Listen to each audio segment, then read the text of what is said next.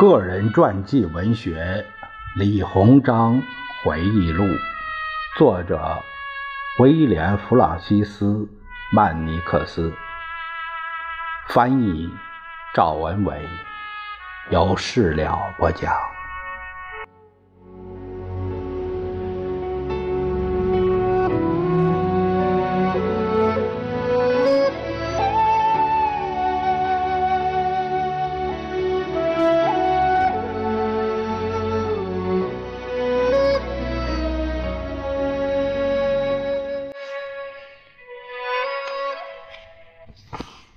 我们这一节看李鸿章回忆录的第十九章，它的内容是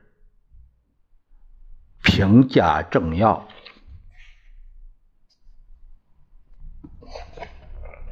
在李鸿章的一生中，由于其身份的特殊性，接触了大量各国政要，其中声名显赫者，在李鸿章日记中有。多处的记载描述，德国沙皇，时间是一八九七年八月，写于北京。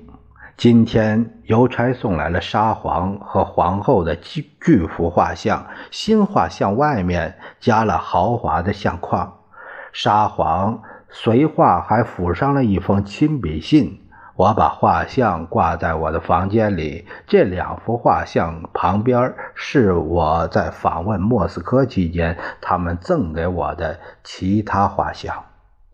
想到沙皇，我总是无法抑制内心的喜悦，同时也不会忘记在俄国时他对我的关照。当然，针对东方事务的关键性问题，他也希望了解我的看法。我也同样急于弄清，在涉及大清国重要利益的问题上，他有怎么样的企图。我在圣彼得堡和莫斯科时，沙皇把我当成一个来访的君主，而不只是一个参加加冕典礼的特使。美貌的皇后也是如此。从她的外表上判断，她是一个好女人，一个好皇后。她对我的体贴关心，让我这个老人家心满意足。在我停留期间，到底觐见了。沙皇五次还是六次，我不太确定。虽然我用了“觐见”这个词，但事实并非如此。只有一两次是正式或者是礼节性的接见，其他特使也在场。其他时候只是会面，有好茶、好酒、好歌款待。欧洲人把它称作是舞会。我要感谢沙皇赐予我的荣誉。我请求朝廷让我代表中国参加他的加冕典礼。本来代表中国皇室参加这一盛大典礼的人不是我，但几乎是在最后一刻，尼古拉给朝廷发来电报，说派我去才能让他满意。朝廷对此没有异议，特别是考虑到近期和俄国政府的谈判，于是改派我去。如果仅是为了环球旅行，我是不会离开中国的。但是沙皇的邀请给我提供了一次好机会，可以让我见识世界上的其他大国，特别是欧洲的俄国、德国、法国、比利时和英国，以及美洲的美利坚合众国。一天晚上，我去拜会沙皇。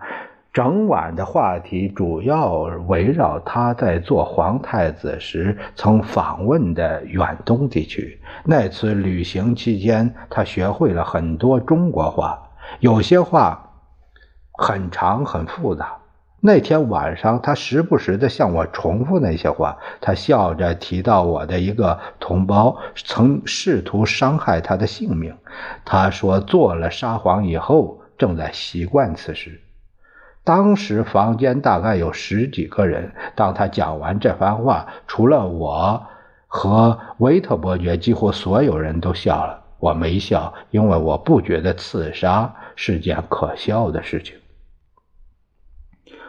每次与陛下私下会面，我都表现得很随和、很民主。尽管我知道可以像我这样接近他的臣民并不多，然而他的方式是自由的、无拘无束的。尽管一般来说他非常安静，如果他不是真的谦虚或迟钝，起初和他在一起时我很不自在。但是当他亲手递给我雪茄和香烟，他用手指摩挲盛美酒的酒杯时，我感觉自己只是一名俄国绅士的客人，而不是一个拜见世界上拥有最广阔疆土的帝国君主的特使。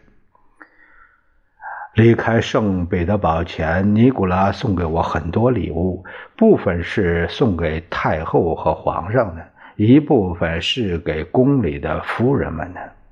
还有给我和卓金的，给我的礼物中有一件奢华的紫貂袍子，镶着紫色的缎子边据说这件长袍的价值至少一万五千两银子。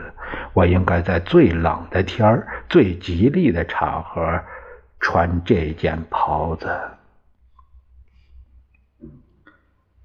赫德爵士，这个没有写日期。整个海关的财务都交给了一个洋人赫德爵士。据估计，从此以后朝廷财政不会再缺钱。我们有自己的银行家，其中有他在这里列了一些中国人的名字。呃，译者是这样编著的，原稿是这样，他们。也可以管理这个部门。英国政府对赫德爵士评价甚高，这也是很自然的事。英国人总是提心吊胆，唯恐他们在东方的投资会损失即便是。一八八三年，有人建议我把朝鲜的财政也交由赫德爵士管理，但是我没有做好充分准备。就个人而言，我在那里投入了大笔的资金，因为朝鲜问题有收不回来的风险。在把所有事务委托给这位管理者之前，我希望收回那部分投资，因为有时我会怀疑他的做事方式。一八九零年十二月。或许在政府部门工作的所有洋人都不如赫德爵士正直清廉。昨天他来我家做客，我们共进晚餐。在我们相识的最初几年，差不多是二十五年前，我对他不太信任。不过在了解任何人之前，我都会对这个人心存怀疑。然而我已经加深了对他的了解，并分析了他每年的成绩。我可以毫不犹豫地说，这个爱尔兰英国人是大清国最真诚、最忠实的朋友之一。同时，作为一名账房总管，诚实肯干，头脑敏锐，非常令人满意。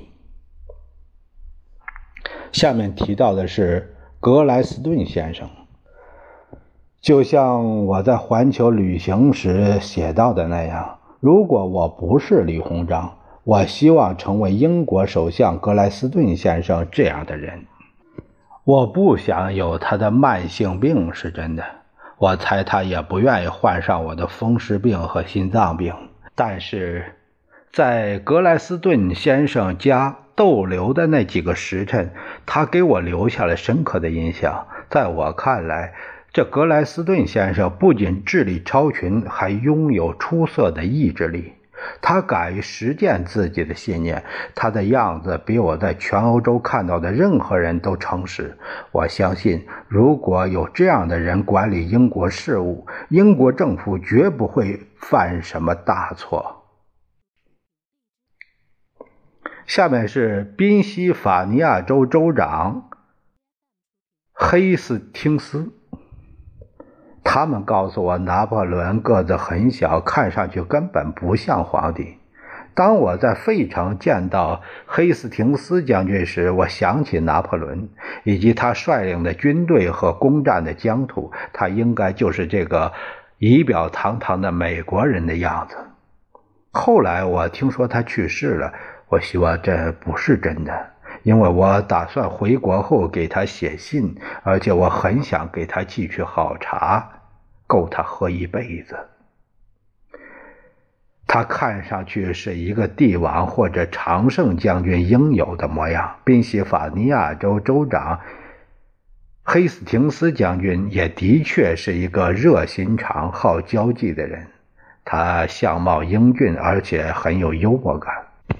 我们在费城的一个半官方酒店聊了几个时辰，可惜我们。不能说同用于一种语言，交谈时必须借助翻译。讨论社会问题时，这些翻译很讨厌，他们糟蹋了我们所讲的内容，而且经常搞不懂要点。在政治和商务方面还可以容忍他们，不过有时作为历史见证者，他们还是很有用。下面说到克利夫兰总统。克利夫兰总统不能像他杰出的前任格兰特将军那样向我承诺访问远东，这对我来说是一件遗憾的事情。十七年前，格兰特将军镇压美国叛乱时，我正在中国绞杀太平军。如果克利夫兰总统答应访问中国，这对我是极大的荣幸。我会精心安排他的行程，并以从来没有过的最高礼仪盛情款待这位大人物。但是，这个美国总统没给我一点希望。他宣称，任职结束后，他希望去安静的乡下生活，不再参与美国的公共事务。一定会有更年轻、更出色、更有能力的人为这个国家谋求福祉。他这么说，我还是很难理解这种态度，因为他领导这个民族这么多年，我不明白他为什么能放弃这些，自愿隐退到私人生活里。我们中国人绝对不会这么做。我问总统有多大年纪，他告诉我了。可是我忘了，他肯定比我小十四五岁。他说，就目前来看，他的身体还不错，而且他喜欢树林和田野，喜欢划船、打猎、钓鱼。如果中国人看见皇上，哪怕是我本人在钓鱼，都会瞪大眼睛。在我看来。克利夫兰先生的大部分时间都在户外活动，他的魁梧强壮让我想起了俾斯麦，不过他的面庞没有那么红润，嗓门也没那么大。下面说到的是欧格讷爵士，我和这位英国公使打过多次的交道，我发现他无可挑剔。我对他在朝鲜的一举一动了如指掌。听说他要调到北京，我很高兴。他来到北京后，我们成为知心朋友。但是这种友谊从来没有影响过中英之间的连续交战。后面说到的是伊藤博文，和这个人的讨价还价总是很困难。不过他的乖僻倔强。并不是个人行为，他只是那个国家的杰出代表。他内心仁慈，本质上是个君子，但是他背后的京都府总是鞭策他，让他看上去苛刻无情。他为那个国家尽职尽责，而那个国家哪里值得他这么做呢？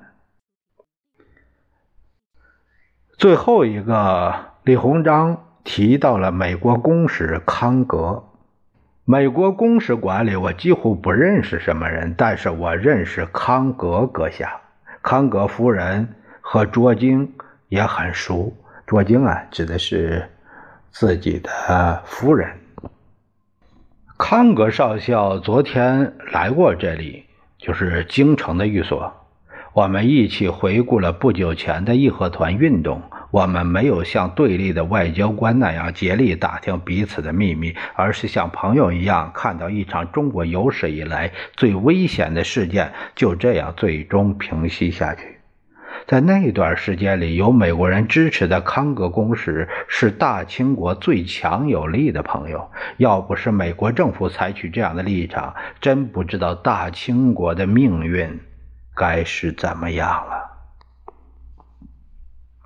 他的原话是：“真不知大清国的命运如何。”